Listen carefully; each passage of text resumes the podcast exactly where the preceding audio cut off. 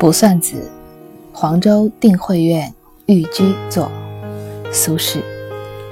缺月挂疏桐，漏断人初静。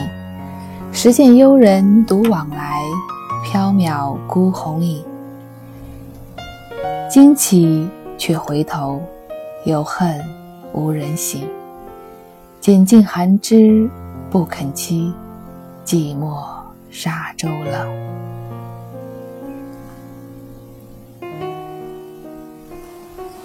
弯弯的月儿挂在梧桐的树梢，梧桐树叶已落得差不多了，稀稀疏疏的，更为这月夜增添了一分宁静，也增添了一分凄美。这凄美二字当中，是凄凉更多，还是美好更多？每个人各自揣测，不尽相同。对苏轼而言，大约五五开吧。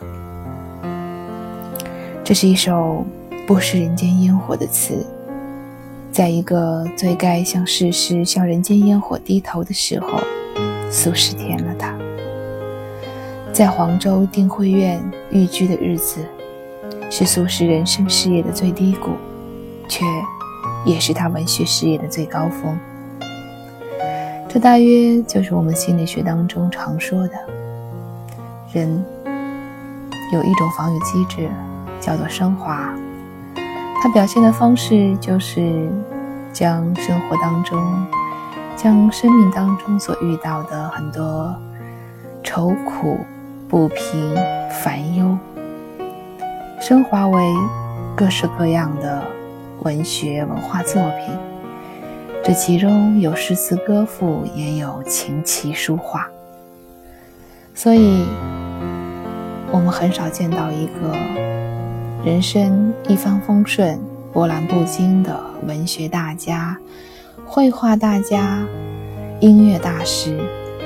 我们所熟知的那些大师们，无论他是在诗词歌赋当中造诣颇厚，又或者他是。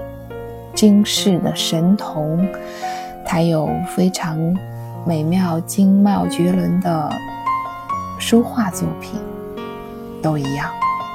他们大多人生不是那么的一帆风顺，总是经历过各式各样不为常人所道的或波折，或委屈。或不平事，烦恼忧愁等等等等，不一而足。因为很简单，没有这么多的波折，就不会有那么多的情绪。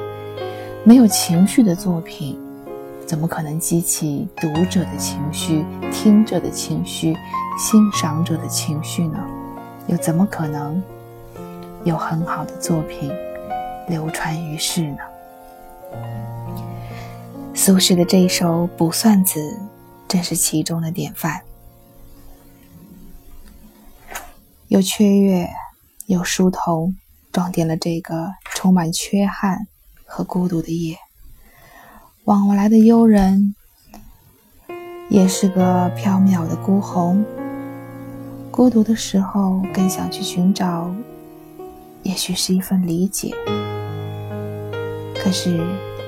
寻找到的结果，又何尝不是凄凄惨惨戚戚，不是冷冷清清呢？没有人能够理解他的这份惆怅，这份遗憾。